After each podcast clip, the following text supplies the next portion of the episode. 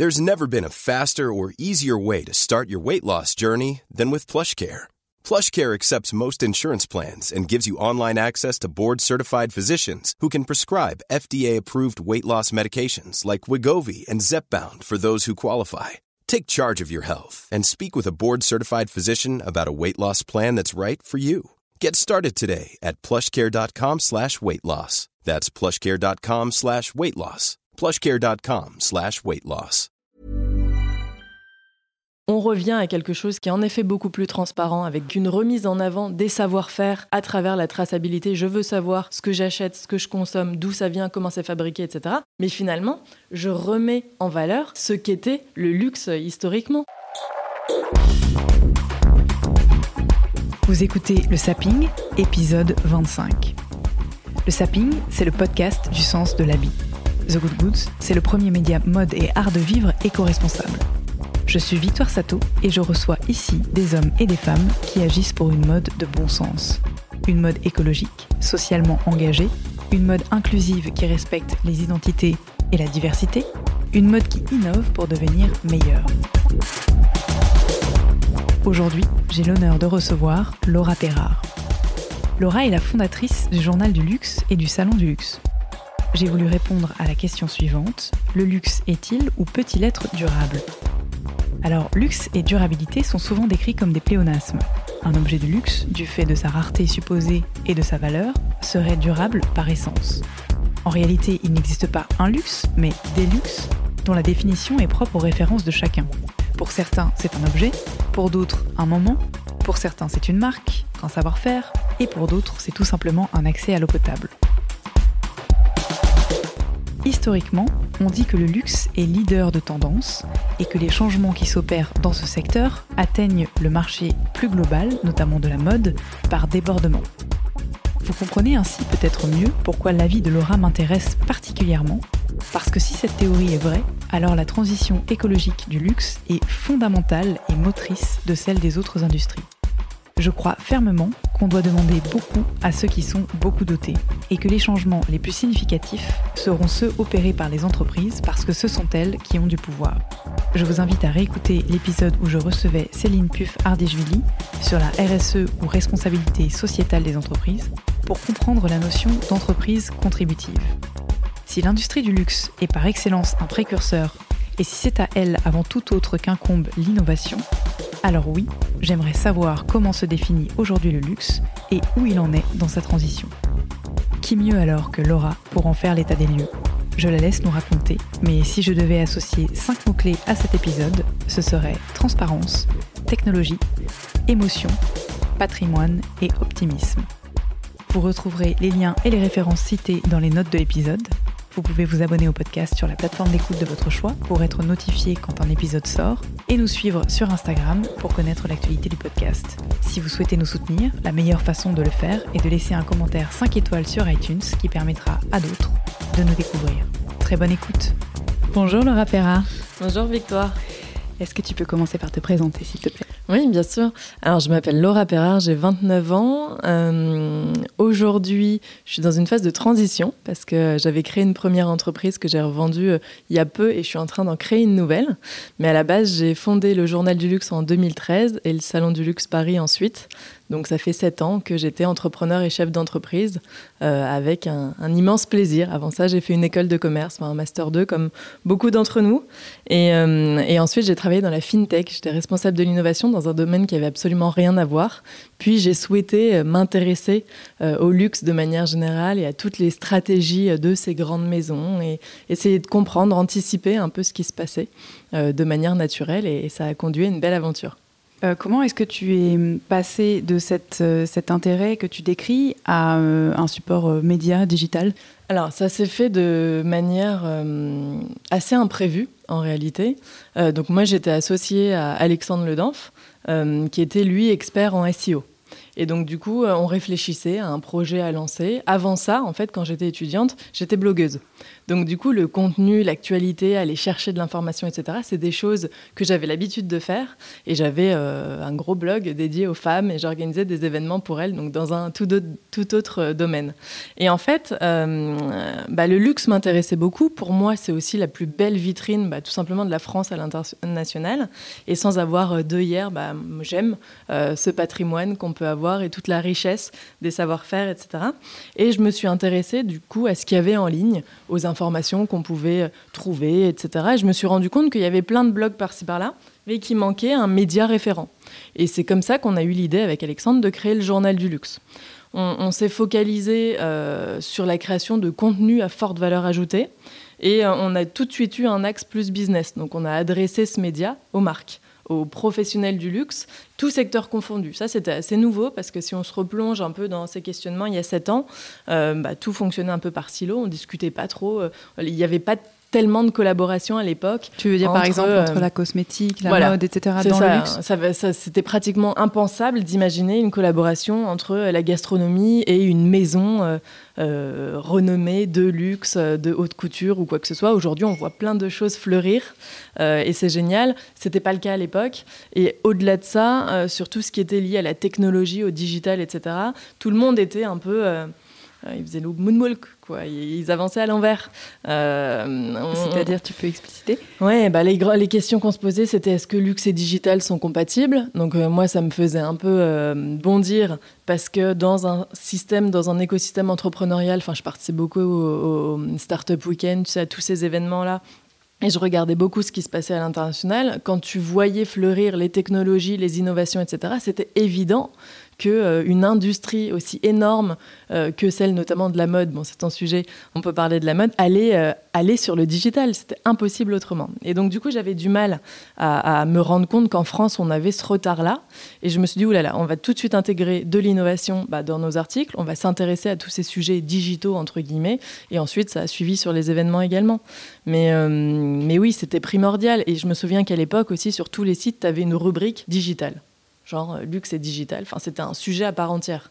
Euh, nous, on a tout de suite voulu l'intégrer dans la ligne éditoriale. Ça faisait partie des piliers. Quand on parlait euh, d'un sujet, d'une actualité, il y avait cette branche digitale innovation qui s'y intégrait. Donc, c'est plutôt un média qui est prescripteur de ce qui va se passer, notamment l'avènement du digital dans le luxe, ou qui décrit à l'instant T les comportements des consommateurs? Le journal du luxe, c'est un média qui donne de l'information sur ce qui se passe aujourd'hui dans le luxe. Donc ça n'a pas forcément une vocation, en tout cas ça n'avait pas une vocation de justement relayer euh, en avant-première euh, des tendances ou quoi que ce soit. C'était pas forcément le rôle. C'était euh, aujourd'hui ce qui s'est passé, c'est ça. L'actualité du luxe, c'est ça, ça, ça. Et après, on a décliné les événements mensuels du journal du luxe qui, eux, ont pour vocation de construire avec les professionnels du luxe le luxe de demain. Donc là, on va être dans une démarche justement un peu plus prospective où on va interviewer des experts, leur demander quel est leur point de vue sur tel et tel sujet et réfléchir avec les acteurs du luxe à demain. Mais le journal du luxe, on était plus sur le présent. Les, événements du journal du luxe sur euh, un futur assez proche et le salon du luxe, là, c'est plus philosophique et on va réfléchir aux, moyens et, long terme. Et donc euh, ça, ça passe notamment euh, par l'étude des comportements consommateurs pour pouvoir anticiper leurs achats. je pense particulièrement aux nouvelles générations, donc qui sont compliquées parce qu'ils cherchent de la proximité, ils cherchent du contact avec les marques et des informations. Comment est-ce que font les marques pour s'adapter à ça? Alors, c'est hyper intéressant, mais il y a plein de questions dans ta question en réalité. Euh, pour commencer, euh, évidemment, l'arrivée, entre guillemets, des nouveaux modes de consommation des nouvelles générations. On va tous les mélanger pour que ce soit plus simple et éviter de parler de Gen Y, Z, etc. D'ailleurs, ça n'a pas beaucoup de sens parce qu'en fait, à l'intérieur, il y a plein de tribus différentes avec des comportements de consommation encore différents. Et puis, euh, en fonction des zones, ça varie tellement que c'est difficile de, se dire, bah voilà, eux consomment de cette manière. Mais c'est sûr que l'arrivée des jeunes, on va dire, et leur regard surtout un peu plus aiguisé et un peu plus euh, peureux envers certaines, certaines marques ont changé la donne. Et du coup, ce qui a été génial, c'est que cette arrivée, elle s'est faite en parallèle de l'arrivée des réseaux sociaux, de, bah du développement d'Instagram, etc. Et ça leur a donné la parole. Et du coup, en fait, le pouvoir a changé de côté. C'est-à-dire qu'en effet, la marque, comme tu disais, bah, avant, elle imposait ses tendances et elle lidait euh, le mouvement. Et on n'avait pas le choix, il fallait la suivre dans tous les cas. C'était j'adhérais ou j'adhérais pas. J'adhérais, ça voulait dire que j'achetais. Et sinon, tout simplement, euh, j'achetais pas, mais j'avais pas tellement de moyens autres de la suivre. Aujourd'hui, le pouvoir, il est dans les mains euh, des consommateurs, il est dans nos mains à nous, notamment à travers un outil génial qui est notre téléphone. Parce qu'aujourd'hui, c'est mobile first, on, passe un temps incalculable sur notre téléphone, sur les réseaux, etc. Donc du coup, oui, le pouvoir, il est euh, dans, les mains des clients, des consommateurs et notamment des jeunes générations. Pour revenir sur ce sujet des, jeunes, ça a beaucoup perturbé au début les maisons et on, voyait plein de journalistes dire oulala, là là, mais finalement, euh, ça va perturber, ça va chambouler euh, les maisons de luxe que l'arrivée de euh, ces nouveaux questionnements, etc. C'est vrai, ça a été le cas. Mais, mais ça n'a pas été une catastrophe du tout. Moi, je trouve au contraire que l'arrivée de nouveaux questionnements au sein de cette industrie, parce que c'est une industrie, tout secteur confondu, ça permet au contraire de revenir aux fondamentaux du luxe. Et les fondamentaux du luxe, c'est aussi d'être bah, finalement pas simplement une marque qui vend des produits ou qui vend des services, mais c'est aussi de faire passer des valeurs. Et ces valeurs, bah, ça va être celles qu'elles incarnent. On va être aussi dans une dimension de transmission. Donc oui, en effet, les jeunes veulent de la transparence. Au final, on était dans une industrie qui était assez opaque. On revient à quelque chose qui est en effet beaucoup plus transparent, avec des messages forts qui vont passer, avec une remise en avant des savoir-faire à travers la traçabilité. Je veux savoir ce que j'achète, ce que je consomme, d'où ça vient, comment c'est fabriqué, etc. Mais finalement, je remets en valeur ce qu'était le luxe historiquement. Et en effet, bah, ça fonctionne plus. On peut pas raconter que c'est génial d'avoir un, pull qui a été fabriqué dans des conditions euh, qui sont pas normales et que ça représente pas le luxe et que ça représente pas surtout les attentes que peuvent avoir les consommateurs de tout ça. Donc voilà, il y a tous ces sujets qui sont dressés. Moi, en tout cas, je trouve que ce qui est en train de se passer aujourd'hui est fascinant. Là où c'est compliqué néanmoins, c'est que, comme tu le dis, moi, je dis toujours, le, luxe, c'est un peu comme la, locomotive quoi, qui tire des wagons derrière elle. À chaque fois que les décideurs du luxe prennent une décision, ça a un impact sur la société. Bah, là, en l'occurrence, euh, sur les, sujets de durabilité, toutes les maisons n'ont pas été cette locomotive. Donc c'est compliqué pour elles parce qu'elles sont dans une situation où certaines suivent. Donc elles auront la capacité, notamment par euh, bah, finalement la finance, parce que ça coûte cher, de se réinventer complètement, de redevenir, je pense, leader et de redonner l'exemple. Mais la vocation des grandes maisons, c'est aussi ça, c'est de créer des communautés autour d'elles, de véhiculer des valeurs qui sont fortes, qu'on ne retrouvera pas ailleurs. Et si elles arrivent à bien le faire, ça fonctionnera très bien. Alors effectivement, euh, tu fais aussi du conseil pour euh, justement certaines de ces maisons. Est-ce que tu peux nous donner plus concrètement des exemples, déjà pour expliquer aux consommateurs pourquoi c'est pas du tout simple pour une maison de luxe historique de transiter vers un nouveau modèle? Quels peuvent être les écueils? Et notamment quand il y a bah, des dissonance au sein même d'une maison entre euh, des décideurs euh, qui sont là depuis des années et qui ont euh, une image très traditionnelle justement du luxe, comme tu le disais, opaque, et puis bah, les plus nouvelles générations qui arrivent aussi sur le marché du travail et qui souhaitent porter ces valeurs. Bah, C'est en effet compliqué parce qu'on voit arriver des DNVB, donc les Digital Native Vertical Brands, qui sont des marques qui se lancent en ligne avec cette notion de durabilité et d'engagement au cœur même de leur ADN. Donc du coup, elles l'intègrent. C'est plus facile de se lancer dans cette dimension que de réinventer un modèle quand on est une maison historique avec des centaines, voire des milliers de collaborateurs et de devoir complètement se transformer. On a parlé de transformation digitale. Là, c'est encore plus profond. Enfin, transformation digitale, ça va un peu tout et rien dire. En réalité, aujourd'hui, les sociétés historiques, les entreprises sont en train de se réinventer complètement. Et c'est d'autant plus compliqué que euh, cette notion de durabilité, bah, elle a un rapport au temps. Et ça veut dire que aujourd'hui, euh, je suis une maison et je veux m'engager dans cette branche de l'engagement, de la durabilité, sustainable, etc. Ça veut dire que je vais devoir travailler avec les services de la finance pour réfléchir à présent sur des plans à moyen et long terme parce que je ne peux pas m'engager durablement sur du court terme. Or, la réalité, c'est que les maisons, elles suivent les tendances, elles suivent le marché, elles suivent les attentes des clients, des consommateurs, etc. Et là, ça impose d'avoir une logique qui est complètement différente. Donc, une collaboration, une relation avec tous les acteurs en interne différente aussi. Une relation différente avec euh, les prestataires. Euh, tous les acteurs qui travaillent, donc les parties prenantes de la maison, il va falloir aussi, eux, leur expliquer que bah, finalement la manière de travailler, de fonctionner va changer. Donc ça a un impact vraiment sur toute la chaîne en fait de création, euh, depuis le sourcing jusqu'à la distribution, la commercialisation, et c'est énorme. Donc en effet, on se dit, oulala, ils sont un peu en retard. On s'est aussi dit qu'ils s'étaient mis un peu en retard au digital et finalement, euh, aujourd'hui, ils font des choses qui fonctionnent euh, très très bien et, qui continuent à faire véhiculer une émotion qui est assez forte. Mais sur cette notion de durabilité, oui, ça prend du temps.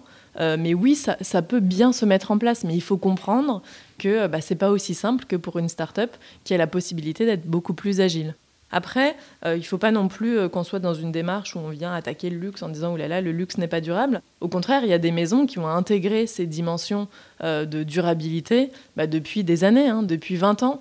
En revanche, Aujourd'hui, on en parle et aujourd'hui, on fait tous attention à ce qu'on mange, à comment on s'habille. Justement, on s'intéresse à ces sujets. Mais en réalité, il y a 20 ans, il y avait déjà des maisons qui s'intéressaient à ces sujets. Et en fait, pas grand monde euh, de notre société, on va dire des consommateurs, s'y intéressait réellement. Il y a encore euh, quelques années, euh, c'était que les bobos qui mangeaient bio. Hein. Aujourd'hui, on est dans une démarche qui est différente également dans la mode. Donc ça, faut aussi l'avoir en tête parce qu'en réalité, on n'est pas dans une démarche euh, philanthropique dans tout ça. Euh, l'idée, c'est aussi de réussir à avoir des entreprises qui font du bénéfice et qui fonctionnent. Et ces entreprises-là, elles répondent à une demande. Euh, parfois, elles la créent, mais en tout cas, elles doivent être en phase avec ce que cherchent véritablement leurs clients. Très bien. On oppose souvent le luxe, donc l'industrie du luxe qui est durable, qui prend un peu plus son temps. je fais référence notamment à tout ce qui relève de l'artisanat. Est-ce que tu penses que c'est deux définitions qui vont perdurer euh, séparément ou bien qu'une des clés peut-être euh, pourrait être euh, de confondre les deux, d'intégrer les valeurs de l'une au process de l'autre? Moi, j'aime pas euh, forcément faire euh, les grandes euh, comparaisons entre hyper-luxe, ultra-luxe, mass market, etc. On va parler un peu du luxe de manière générale et, chacun a un peu son rapport au luxe. Parce que quelque chose qui va relever du luxe pour moi ne, le sera pas forcément pour une autre personne. Ça dépend de ton environnement, de l'environnement dans lequel tu as grandi, ça dépend de l'accès que tu as pu avoir à certaines choses. On parle même de valeur, tu vois, l'eau potable, c'est un luxe pour quelqu'un, enfin pour certains, quoi.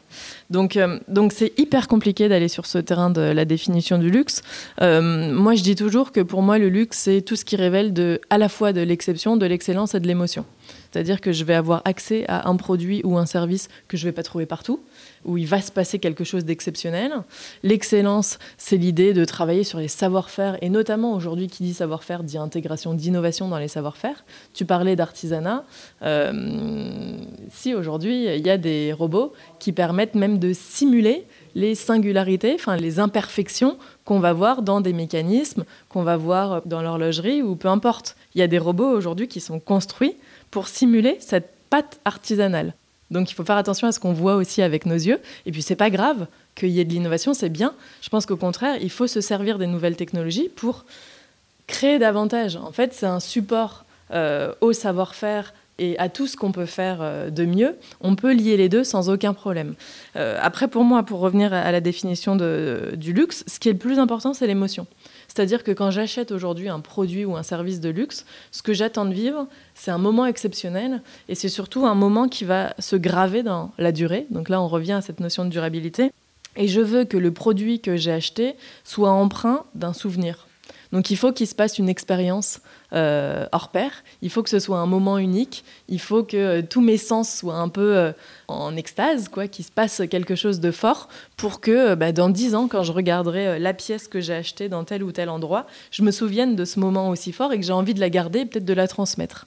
et là, on revient dans ce cycle aussi de la durabilité, où à la base, le luxe, c'était ça. C'était je me fais plaisir avec une pièce, dans l'idée derrière de la transmettre. Aujourd'hui, on est dans des démarches qui sont différentes. On voit aussi l'avènement du second marché, donc euh, toutes ces plateformes qui permettent de revendre l'occasion. Et du coup, quand je vais m'acheter une belle pièce de maroquinerie ou peu importe, bah, je suis pas forcément dans une dynamique où je vais me dire que forcément derrière, je vais la transmettre à euh, ma fille quand j'en aurai une ou, ou peu importe. Peut-être que je vais juste me faire plaisir et derrière la revendre pour euh, m'en acheter une autre. On est dans une logique qui est différente.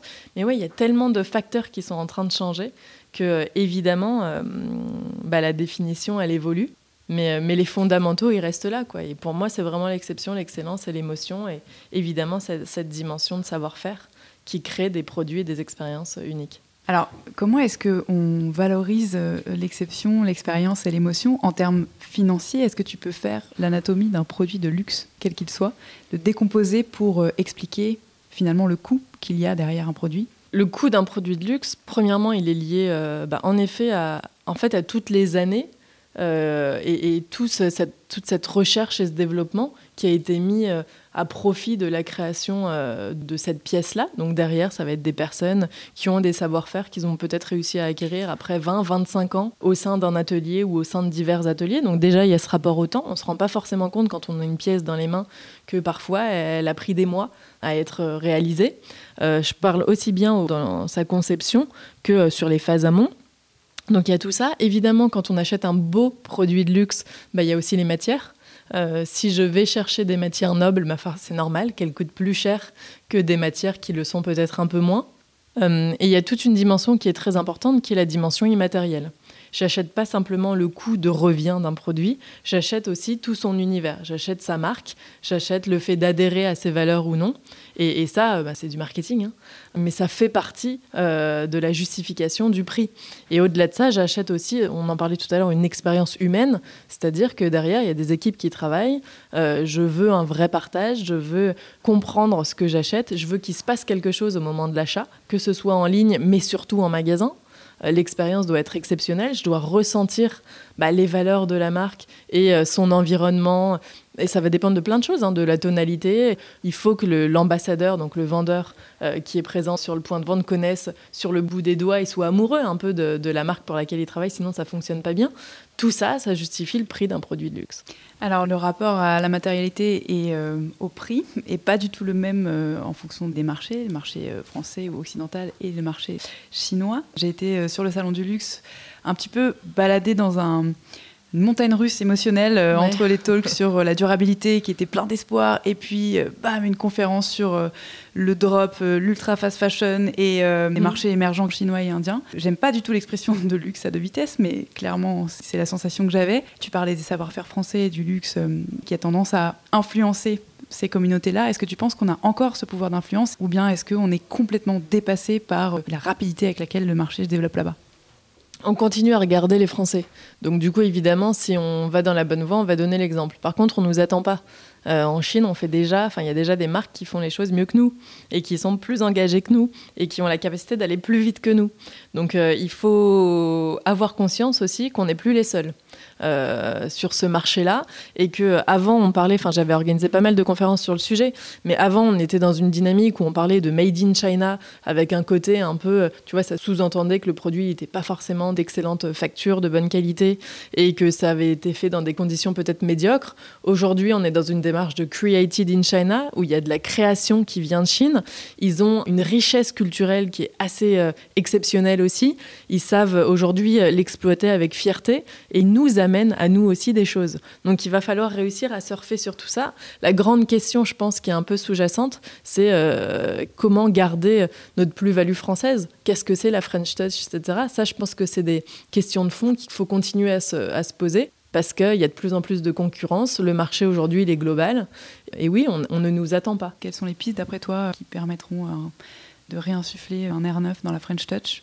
Bah, je pense déjà qu'en en fait, il y a des fondamentaux qui sont ceux du luxe. Hein. Il y a cette idée de sincérité. Je pense qu'il faut être vrai, il faut être vrai euh, sur toute la ligne.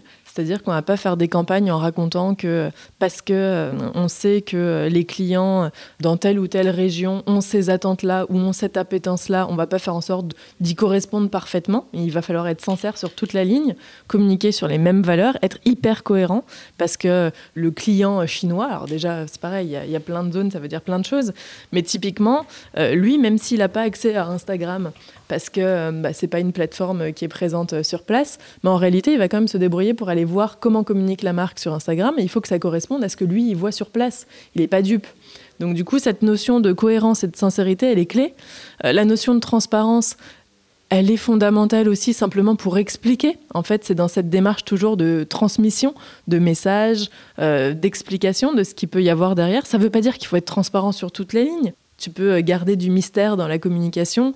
Et le client, il aime ça aussi. Tu vois, on parle beaucoup de transparence aujourd'hui en se disant, oulala, il faut absolument être transparent. Oui, il faut rassurer par la transparence. Néanmoins, on peut continuer à s'amuser, à le surprendre, parce qu'il a envie d'être surpris. On aime tous ça. Et alors, euh, cet effort de transparence, tu trouves qu'il est engagé réellement par les marques? Je pense au Fashion Pact, qui a été fort en déclaration, mais objet de beaucoup de scepticisme euh, concernant les objectifs à atteindre et la capacité à auto-juger mm. les actions entreprises. Est-ce que c'est de la com? Est-ce que ça bouge? Alors ça bouge, clairement. Après, euh, en effet, aujourd'hui, on pousse les marques à faire des choses. On les oblige pas forcément. Donc dès lors qu'on n'est pas dans cette obligation contrainte, euh, c'est pas évident de s'assurer que ça va aller aussi vite qu'on le souhaite. Derrière, c'est important. Enfin là, je suis en train de préparer une conférence justement sur l'engagement comme euh, vecteur d'influence dans l'industrie du luxe. Et euh, avec toutes les maisons avec lesquelles j'ai échangé, elles sont toutes d'accord sur le fait que si on veut véritablement s'engager dans une démarche responsable, la clé c'est de quantifier. Et c'est Ryan Reynolds here from Mint Mobile. With the price of just about everything going up during inflation, we thought we'd bring our prices down. So to help us, we brought in a reverse auctioneer, which is apparently a thing. Mint Mobile unlimited premium wireless. Have to get 30, 30, bit to get 30, bit to get 20, 20, 20, bit to get 20, 20, bit to get 15, 15, 15, 15 just 15 bucks a month. So, Give it a try at mintmobile.com/switch. slash $45 upfront for 3 months plus taxes and fees. Promo rate for new customers for limited time. Unlimited more than 40 gigabytes per month slows. Full terms at mintmobile.com. capable de prouver. Donc ça veut dire bah, rendre public des rapports qui vont quantifier concrètement les actions mises en place, euh, l'émission carbone ou autre. Et voilà, c'est tous ces sujets-là qu'il va falloir traiter. Après, c'est génial de se dire que euh, tous les acteurs de la mode sont dans une dynamique positive, etc. Derrière, il faut qu'ils passent concrètement à, à l'action et qu'ils le montrent. Et il n'y a que les chiffres qui pourront parler. Qu'en penses-tu? Oui, oui, effectivement. On a parlé pas mal de luxe produit, mais euh, il y a une, euh, une part importante de non-matérialité dans le luxe aussi, à travers le service et l'expérience dont tu parlais. Qu'est-ce que c'est le futur de la mode euh, en termes de service et d'expérience? En fait, je pense que le terrain de jeu aujourd'hui est énorme. Euh, si on accepte de prendre des risques, si on accepte de se lancer et de se dire ok je suis prêt à offrir quelque chose qui va bien au-delà justement de mon produit et je parle pas des hôtels hein. je parle pas de l'industrie de service euh, pour qui bah, c'est évident que ça doit être Ça a toujours été. intrinsèque voilà Euh, moi, je crois beaucoup, par exemple, euh, et, je sais qu'il y, y a beaucoup d'acteurs qui sont pas d'accord avec moi, mais je suis persuadée que des boutiques payantes qui permettraient d'avoir euh, une vraie expérience autour d'un domaine de prédilection, autour, hum, bah, j'en sais rien, si on pense à Hermès par exemple, avoir un accès à cet univers, vivre quelque chose d'exceptionnel autour du voyage ou du cheval ou peu importe. Alors il y a déjà des sauts qui sont organisés, il y a déjà plein de choses, mais je veux dire au quotidien ou comme des pop-up stores vraiment expérientiels, Mhm. où c'est pas simplement la possibilité géniale de pouvoir accéder à l'achat de produits pendant cinq jours. Là, je parle aussi pour les petites marques, hein, mais la possibilité de venir vivre une vraie expérience. Je pense qu'au niveau retail, il y a des choses assez euh, dingues euh, qui vont pouvoir euh, être créées. Je pense aussi profondément que la mission des marques est en train de changer. C'est-à-dire que jusqu'à présent, elles vendaient des produits. Moi, je pense que la mission de demain des marques, c'est à la fois de vendre des produits, mais surtout d'accompagner son client dans son développement personnel en réalité. Donc en fait, je ne vais pas juste lui vendre un produit, je vais lui proposer quelque chose qui va être véritablement euh, communautaire. Il va falloir qu'il adhère véritablement à, ce que je lui offre. Tu vois, on, on parlait de ces marques communautaires, Apple, etc. Moi, je pense que ça peut aller beaucoup plus loin, qu'il peut y avoir de véritables clubs qui vont se créer autour des marques, et pas simplement pour les ultra VIP. Donc pas uniquement dans une démarche de fidélisation, mais dans une démarche bah, finalement d'adhésion véritable à des enjeux qui sont clés pour telle ou telle marque. Tu vas avoir des marques qui sont positionnées sur la sauvegarde de euh, telle espèce, d'autres qui le sont sur l'engagement auprès des femmes ou je ne sais quoi. Tu vois, tu as des valeurs qui sont super fortes. Finalement, on peut imaginer de vraies communautés se fédérer autour de ces marques qui vont devenir non plus simplement des acteurs marchands, mais qui là vont réinsuffler à la fois bah, finalement une dimension exemplaire, mais aussi des tendances et des espèces de moteurs avec des communautés euh, de personnes qui vont se retrouver grâce à elles. Parce qu'aujourd'hui, on a parlé, en effet, je te parlais de transparence, etc. Mais la vraie clé, c'est l'humain, c'est le fait de pouvoir rencontrer euh, bah, des personnes avec qui il va se passer des choses. C'est le fait de pouvoir bah, créer tout ça, échanger ensemble dans ce monde qui est énorme, qui est ultra euh, digitalisé, mais qu'on veut plus humain que jamais. Quoi. Et je pense que la mission des marques, ça peut être ça. Est-ce que tu penses que ça peut être une des clés vers euh, un luxe plus durable qui serait justement moins matériel et moins dans cette espèce de course à la production? Oui, complètement, parce que je pense que si euh, les marques acceptent d'être véritablement épaulées, entre guillemets, par leurs clients, on va rentrer dans des modes collaboratifs aussi. Il va y avoir euh, bah, une participation qui va être plus forte. Et moi, je crois beaucoup à tout ça. Après, On a vu déjà, enfin même sur les défilés, on a vu que certaines maisons ont choisi de proposer bah, des choses qui étaient un peu plus indémodables, donc peut-être avec une approche, tu vois, autant un peu nouvelle aussi. Bon, la mode, c'est aussi la tendance, c'est aussi le fait de se réinventer constamment. Donc il y a plusieurs écoles. Hein. Certains peuvent prescrire aux marques de ne créer que des indémodables, donc que des pièces qui vont durer dans le temps. Et peut-être que ce sera ça la définition du luxe de demain, j'en sais rien. Moi, je pense qu'il faut aussi garder la surprise.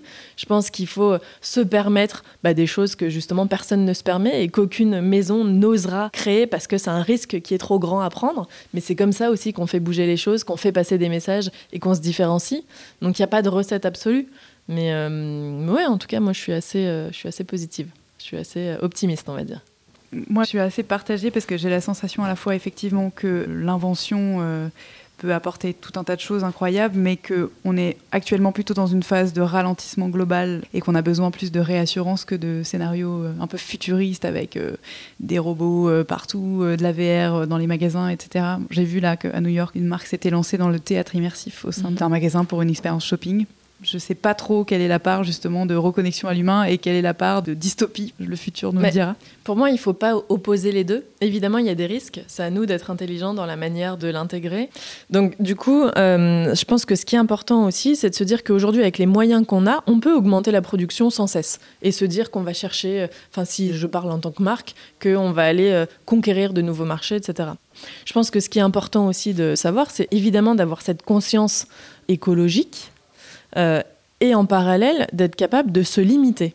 Alors se limiter, pour moi, c'est important à deux aspects. Le premier, euh, bah, c'est créer la rareté. Euh, si j'ai des pièces qui ne sont pas présentes dans le monde entier, je vais, je vais créer une notion de désirabilité qui va être assez forte. Et à côté de ça, on est sur un marché qui n'est pas illimité. C'est-à-dire qu'aujourd'hui, euh, il faut, euh, enfin, il y a une demande qui n'est pas illimitée. Donc, ça n'a pas de sens de continuer à produire euh, des quantités qui sont juste délirantes, quoi.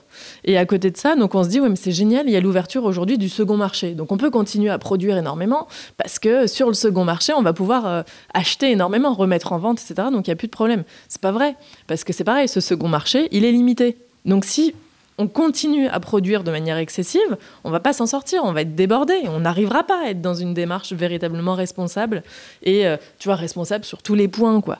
Donc il faut évidemment se limiter. Ça, je pense que, c'est à nous, euh, les humains, et c'est pas aux machines de, de s'auto-limiter. C'est à nous de réussir à entendre ça, à travailler sur des raisonnements, sur des séries qui vont être peut-être plus courtes, mais plus engagées, avec une vraie vision derrière et pas simplement des objectifs de euh, buzz marketing ou peu importe. Et il faut réussir à se limiter, prendre les bonnes décisions, parce que les deux marchés, primaires et secondaires, ne sont pas illimités. C'est intéressant comme transition parce que tu parles de marché secondaire, euh, on a l'impression que c'est un petit peu une rétroaction, et à la fois de techno. Est-ce que tu peux expliquer comment fonctionne la blockchain mhm. euh, et appliquée au luxe, à quoi ça peut servir et notamment dans le marché de la seconde main Oui. Alors, je pense qu'il faut que je te donne deux réponses parce qu'il y a deux axes qui sont hyper importants. Euh, dans un second temps, je me dédierai vraiment à la blockchain, mais euh, quand on parle du marché secondaire, c'est clé aujourd'hui pour les marques de structurer leur présence sur ce marché. Tout simplement parce que s'ils ne le font pas, les risques sont énormes. Euh, ils peuvent perdre du coup en termes d'image de marque, de valeur de la marque, parce que si je me retrouve avec une quantité infinie de pièces sur le marché euh, qui sont revendues, j'en sais rien, à 15, 20, 25 euros, bah forcément la valeur de ma marque derrière, elle va baisser. Au contraire, si je le structure bien et que j'ai des pièces que je mets hein, euh, en vente sur le marché primaire et qui derrière prennent de la valeur, comme on peut le voir notamment sur le marché horloger, bah là, la valeur de ma maison va monter également. Donc en fait, anticiper et intégrer dans la stratégie dès maintenant cette diffusion, cette distribution sur le marché secondaire, c'est stratégique pour les marques. Et c'est important de le faire dès maintenant. En réalité, en fait, c'est un marché qui s'est créé un peu à leur dépens. Elles n'ont pas créé de plateforme dédiée à ça. C'est euh, différents acteurs, euh, notamment digitaux, qui ont proposé des plateformes qui permettaient des marketplaces, qui permettaient de vendre, revendre, etc. Et encore une fois, c'est le consommateur qui a pris le pouvoir et qui s'est dit bah, aujourd'hui, moi, mes placards pleins, j'ai décidé d'en faire quelque chose. Euh, donc c'est hyper important pour les marques de structurer leur présence, de réfléchir à la manière dont elles vont distribuer ensuite sur ce, sur ce marché. Et c'est également important pour elles de trouver un moyen de renouer le dialogue avec leurs clients même si c'est pas lui qui leur a acheté en direct. Parce que peut-être qu'aujourd'hui, tu as des pièces dans ton dressing que tu n'as pas acheté en direct à des maisons, mais que tu as racheté à une personne qui l'avait dans un premier temps. La problématique qu'il y a aujourd'hui pour les maisons, c'est que du coup, les marques ne savent plus qui possède leurs produits aujourd'hui. Donc elles n'ont plus la possibilité de créer le dialogue et surtout, elles n'ont pas la possibilité de faire vivre une expérience à cette personne qui possède aujourd'hui le produit qui est propre à son univers de marque. Et ça, c'est une vraie problématique. Et pour euh, revenir du coup à cette question de blockchain, aujourd'hui la blockchain permet ça notamment. Il y, a, plusieurs outils, il y a plusieurs utilisations possibles de la blockchain, mais la, première étape c'est qu'elle permet, euh, une fois la, mise en commercialisation du produit, de créer une sorte de carte d'identité numérique associée au produit qui va le suivre. Donc du coup, euh, bah, ça va permettre de savoir déjà comment il a été fabriqué, etc. Et euh, ça va aussi permettre d'avoir une, identité virtuelle qui va pouvoir être cédée à chaque fois que je céderai le produit. C'est intéressant pour la personne qui va l'acheter parce que du coup, elle sait d'où ça vient, elle est sûre que bah, c'est un vrai produit parce qu'il y a aussi tous ces sujets de contrefaçon. Et à côté de ça, euh, c'est intéressant pour la marque qui va savoir qui est la personne qu'il a à présent entre ses mains ou peut-être qu'elle va pas savoir parce que ce sera anonyme, mais en tout cas, elle aura un moyen de communiquer avec. Donc ça, c'est des options qui sont possibles. C'est aussi hyper intéressant la blockchain en matière de traçabilité, en matière de sourcing. Il y a aujourd'hui des acteurs qui l'utilisent pour justement bah, sourcer, enfin tracer au mieux justement euh, la matière qui va leur permettre de créer euh, des produits dans un second temps. Donc on peut l'utiliser de plein de manières différentes. Il y a l'intelligence artificielle aussi qui s'associe à tout ça. Aujourd'hui, il y a plein de startups, plein d'entreprises qui permettent de reconnaître le vrai du faux. Enfin, je veux dire, sur ce marché secondaire, la technologie, elle a une vraie place et elle a une place qui est d'autant plus euh, justifiée et nécessaire.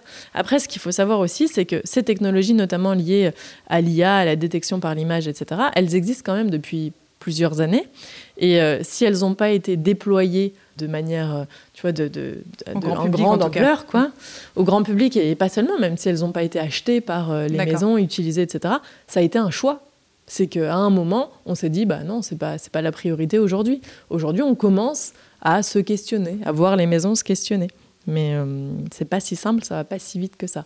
Oui, toute la difficulté, c'est vraiment, enfin, elle, elle, tient dans ce terme de transition, de d'utiliser à la fois les outils qu'on a à dispo et juste transition du coup. Oui, enfin, moi je dis toujours, euh, c'est pas parce que euh, on voit naître un nouveau robot euh, qui fait un truc super marrant et qui va faire rire les clients qu'il faut l'intégrer. Enfin, je veux dire, ça a pas de sens. C'est pas parce qu'il y a une nouvelle innovation technologique qu'il faut réfléchir à comment l'intégrer. La première question, c'est de redéfinir une véritable vision de marque parce que certaines l'ont perdue. Enfin, je fais souvent ce constat que les plus belles maisons sont des maisons qui sont nées avec évidemment la vision de leurs créateurs. Malheureusement, les créateurs sont plus là. Euh, et au fur et à mesure, elles ont perduré avec des visions, des plans stratégiques. Enfin, c'est pas vraiment des visions, c'est plutôt des plans stratégiques avec des regards marchés euh, très concrets. Ils ont suivi les tendances, etc.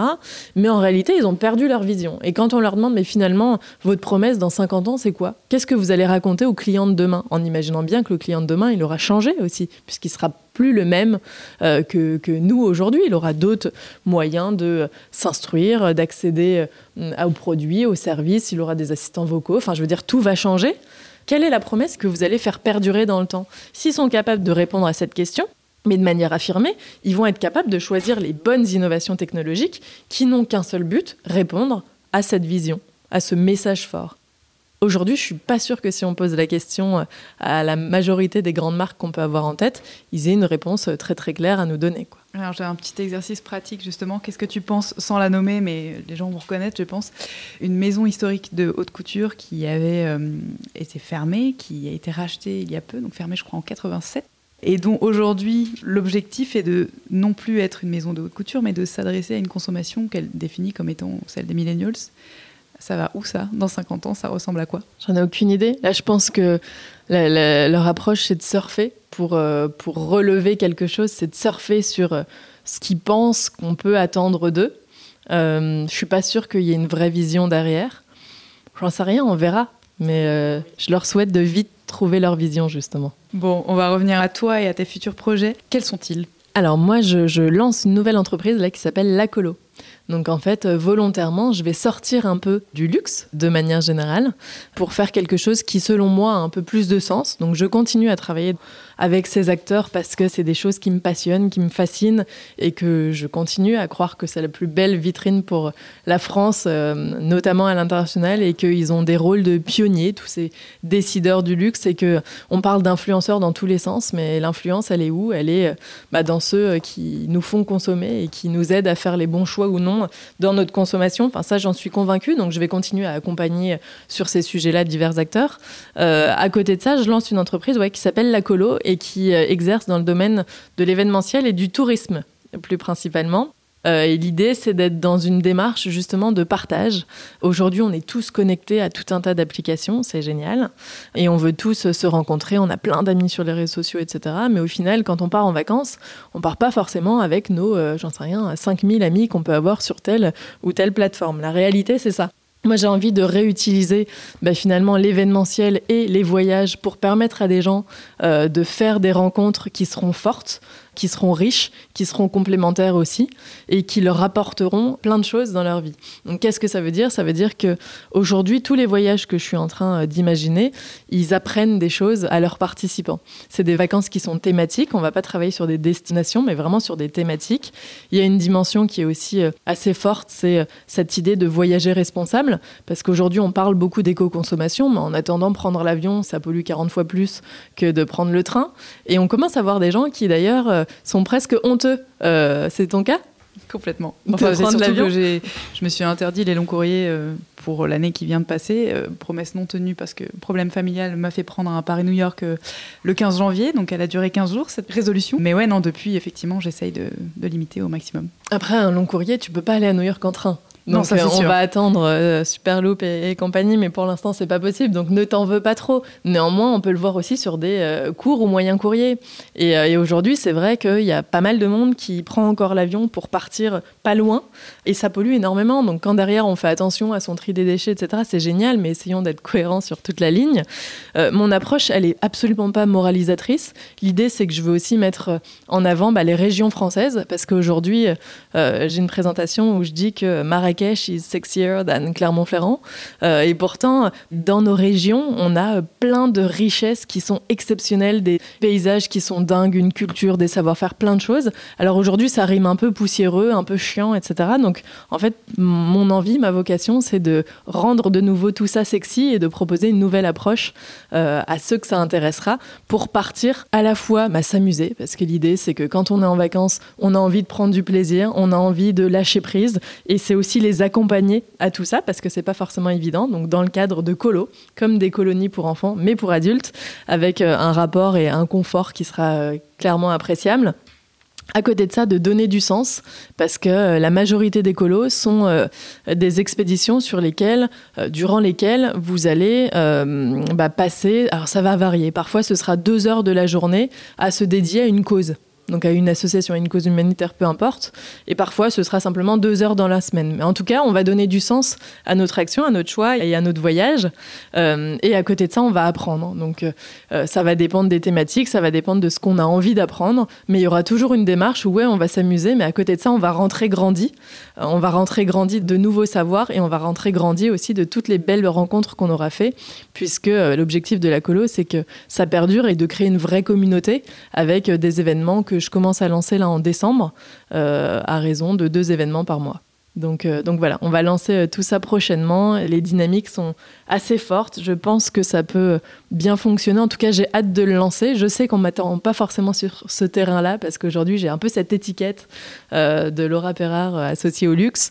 je me suis énormément nourrie de toutes les expériences que j'ai pu vivre dans le luxe pour créer une offre qui est personnalisé parce qu'aujourd'hui je me rends compte euh, que bah, dans le monde du tourisme on a un peu des numéros quoi on a un peu enfin l'offre elle est ultra standardisée je trouve que la recherche euh, quand on cherche des vacances quand on cherche à partir en week-end je parle beaucoup de week-end parce qu'il y a cette nouvelle tendance des weekenders donc des gens qui partent moins euh, facilement trois semaines l'été mais qui vont plutôt se faire plein de week-ends et deux semaines par-ci par-là euh, bah, en général, ce qu'ils font, c'est qu'ils vont sur des plateformes, ils rentrent des destinations et en fonction de leur budget, ils regardent un peu les offres qui leur sont proposées et ils vont comparer tous les avis clients.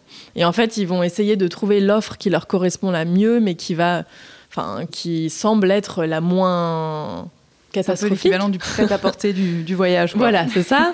Et jusqu'au moment où ils vont découvrir le lieu de leur voyage, mais c'est exactement, enfin moi je sais que quand je réserve sur Airbnb, c'est la même chose. En fait, euh, le message constant qui tourne dans ma tête, c'est j'espère que les photos n'étaient pas plus belles que la réalité. Et en fait, je me dis que dans une démarche de consommation tourisme, donc tourisme égale plaisir, l'expérience déjà au niveau digital doit être un vrai plaisir. Et aujourd'hui, c'est pas le cas, elle est frustrante. Euh, donc je suis aussi dans une démarche de création justement d'un process hyper ludique où on arrive, le prix est fixe et on va vraiment travailler sur quelque chose de personnalisé en fonction des envies euh, du client et derrière, on va le surprendre sur plein de petites choses parce qu'il se trouve que euh, bah, son expérience sera personnalisée parce qu'on va s'intéresser véritablement à lui. Ça, c'est des choses qu'on peut voir dans bah, notamment les hôtels d'exception, 5 étoiles, palace. Souvent, quand on arrive, on nous demande quelles sont nos préférences alimentaires, allergies, etc. Et on va adapter bah, notre expérience à ce qui nous conviendra le, mieux. Euh, bah, je pense qu'on a aujourd'hui la capacité de le proposer au plus grand nombre. Donc euh, voilà, c'est ma nouvelle mission. Très bien. Tu as 29 ans, on le rappelle hein, quand même. Tu es une sérielle entrepreneuse avec, euh, j'ai l'impression, un projet qui est effectivement euh, super, mais mille idées probablement à la minute. Euh, quand tu fais une pause et que tu te recentres un petit peu euh, sur toi, pourquoi tu fais tout ça? Euh, Ce que je sais, c'est que le nouveau, enfin ma nouvelle entreprise, là, la colo, c'est quelque chose que j'ai toujours voulu faire. Ça me ressemble totalement.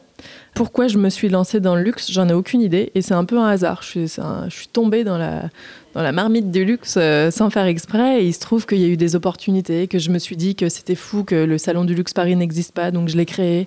Et ça a fonctionné, ça a pris. Il n'y a pas de recette miracle. Je pense que voilà, c'est comme ça que ça a fonctionné. Je me suis rendu compte aussi, il y a très peu de temps, que en fait, les modèles que j'ai créés au fur et à mesure se ressemblent. C'est-à-dire que quand j'ai commencé, j'ai créé un blog qui a généré derrière. Donc à la base, c'était un blog sur lequel moi j'écrivais seul. Après, j'ai fini un blog avec une trentaine de contributeurs, des experts en savoir-vivre, des coachs sportifs, etc. Et ça, c'était il y a dix ans à peu près. Euh, et en fait, je suis partie du digital pour créer une communauté dans la vraie vie. Et j'ai organisé des courses où on allait ensemble faire du sport avec les lectrices. J'ai organisé, je me souviens, j'avais enfin, organisé des soirées fiches pédicure parce que où on mangeait des sushis, on se faisait papouiller par euh, euh, les petits poissons, enfin plein de choses, des soirées, des défilés, etc. Au final, j'ai un peu tourné en rond, ça m'a un peu ennuyé, donc j'ai décidé de passer à autre chose. Mais en réalité, avec le journal du luxe, c'est la même chose. J'ai utilisé le digital pour faire se rencontrer les gens et pour créer une communauté. Tu vois, enfin, moi, les chiffres, là sur LinkedIn, je voyais encore ce matin, on est à 60 000 abonnés euh, sur le journal du luxe. C'est quelque chose qui va Enfin, je pense que quand les gens écouteront le podcast, on aura largement franchi la barre. Aujourd'hui, moi, j'ai revendu cette entreprise, elle m'appartient plus, mais je suis ravie de les accompagner. Il y a une vraie communauté, il y a un vrai engagement. Euh, quand on poste, enfin, quand le journal du luxe poste quelque chose de manière organique, tu as facilement entre 200 et 600 likes. C'est des gens qui apprécient, qui nous connaissent aussi et qui apprécient se retrouver sur les événements qu'on organise régulièrement. Et en fait, ce que je vais faire avec la colo, c'est la même chose, sauf que ça va s'adresser principalement au grand public. Évidemment, il y a une dimension aussi qui s'adresse aux professionnels derrière. Euh, mais c'est simplement faire se rencontrer des gens qui méritent de se rencontrer et essayer de faire des belles choses ensemble. Donc peut-être que le message, c'est que ta mission à travers l'outil digital, c'est quand même de satisfaire et de réunir l'humain. Oui, je pense. Très bien. Est-ce que tu as amené une petite citation pour ma collection? Alors, moi, il y a une citation que j'aime beaucoup. On va rester, on a parlé luxe euh, là euh, depuis, euh, je sais pas combien de temps ça fait qu'on enregistre. Ça fait 50 minutes. Bon, depuis 50 minutes. Il y a une citation que j'aime beaucoup qui est de Coco Chanel, donc Gabrielle, euh, qui est Prenez mes idées, j'en aurai d'autres parce que euh, souvent on a peur de parler de, de ce qu'on fait. D'ailleurs, euh, c'est la première fois que je parle publiquement de la colo, hein, donc euh, ceux qui entendront ça auront les prémices de très honoré. Voilà du projet. Euh, enfin un projet qui est d'ailleurs bien concret hein, parce qu'il est sur sa phase de lancement là. Euh, mais cette citation pour moi, elle est assez forte parce que je pense qu'elle est vraie que en fait l'idée ne fait pas tout, c'est surtout sa réalisation qui compte. On peut tous avoir de très bonnes idées, mais la façon, enfin c'est comme la bonne façon hein, dans la création, la façon de le réaliser va jouer. Donc j'ai pas peur de parler de mes idées, j'ai pas peur qu'on les copie euh, ou qu'on vienne m'embêter. On m'a déjà embêté, mais j'essaye de faire les choses bien. Donc en général, j'ai jamais trop de trop de problèmes. Euh, mais je pense que ce qui compte, c'est de faire les choses bien dans le temps et de les faire sincèrement. Eh ben, merci beaucoup d'avoir partagé ton savoir, tes idées et tes actions bah, avec merci nous. Victoire pour l'invitation. Vous retrouverez les liens et les références cités dans les notes de l'épisode. Je vous invite à vous abonner sur la plateforme d'écoute de votre choix pour ne pas rater un épisode et à nous suivre sur Instagram pour connaître l'actualité du podcast. Si vous souhaitez nous soutenir, la meilleure façon de le faire est de laisser un commentaire 5 étoiles sur iTunes qui permettra à d'autres personnes de nous découvrir. Vous pouvez également nous rejoindre sur thegoodgoods.fr où vous aurez la possibilité de vous abonner à notre newsletter afin de recevoir notre revue de presse chaque dimanche dans votre boîte mail. À très bientôt.